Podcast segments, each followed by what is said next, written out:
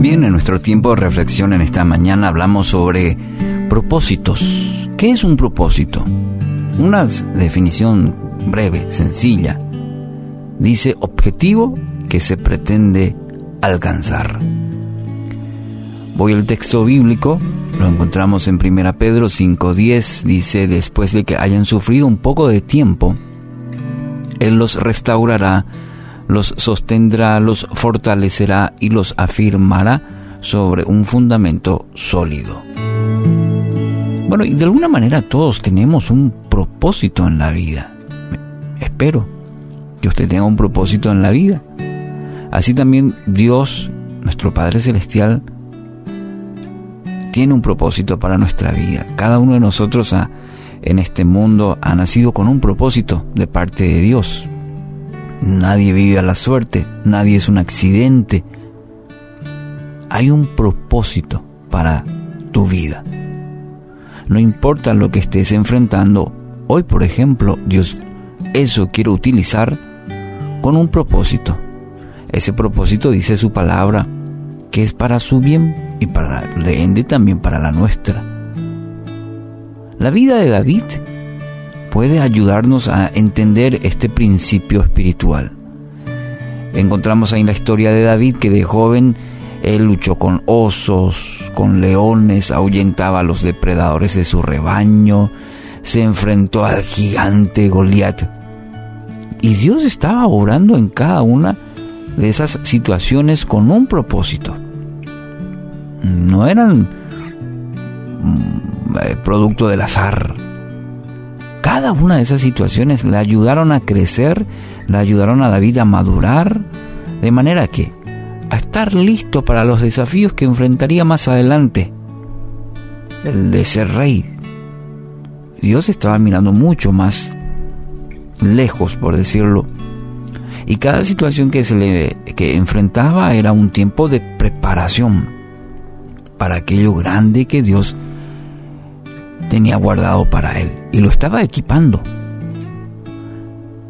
Mire, de la misma manera Dios está obrando en cada uno, en cada una de nuestras vidas. Está obrando. Lo que, lo que atravesamos no es accidente, no es mala pata como a veces decimos, o mala suerte. Quizás no lo percibamos, pero sí debemos estar seguros y me gustaría que en esta mañana sea consciente y camine en base a este principio. Dios está obrando en mi vida. Diga eso, de, manifieste, de, pueda verbalizar esto hoy en su, no solamente en su corazón, con su boca, diciendo Dios está obrando en mi vida, en medio de esta circunstancia, en medio de esta situación, para fortalecerme, para afirmarme, para restaurarme. Esa es la actitud correcta. Esa es la actitud de dependencia de Dios. Y abre puertas, abre ventanas de los cielos. ¿Para qué? Para que Dios pueda seguir obrando y ayudándolo a encontrar el propósito de su vida. Mire, Dios no se equivoca. Todo tiene un propósito. Su palabra dice, todo obrará para su bien.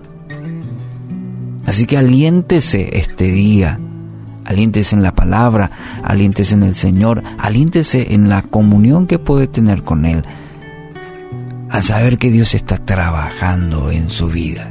Qué lindo, qué, qué alentador en esta mañana saber que no caminamos solos,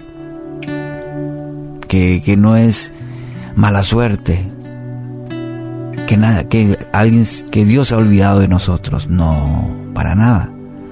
El propósito de Dios va a prevalecer en su vida.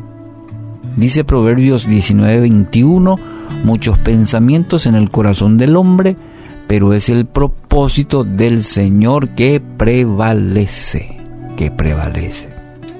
Lo será sobre, sobre su vida hoy, a medida que se meta de lleno con, con Él. El escritor Rick Warren escribe de la siguiente manera, fuiste creado por Dios y para Dios, y hasta que lo entiendas, tu vida no tendrá ningún sentido. Solo en Él encontramos nuestro origen, nuestra identidad, nuestro sentido, nuestro propósito, nuestro significado y nuestro destino.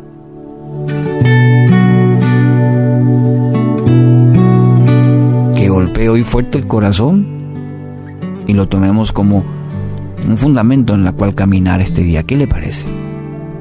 Pida a Dios hoy en oración descubrir el propósito de su vida, quizás de la prueba. En ella Dios tiene para usted buenos propósitos de vida.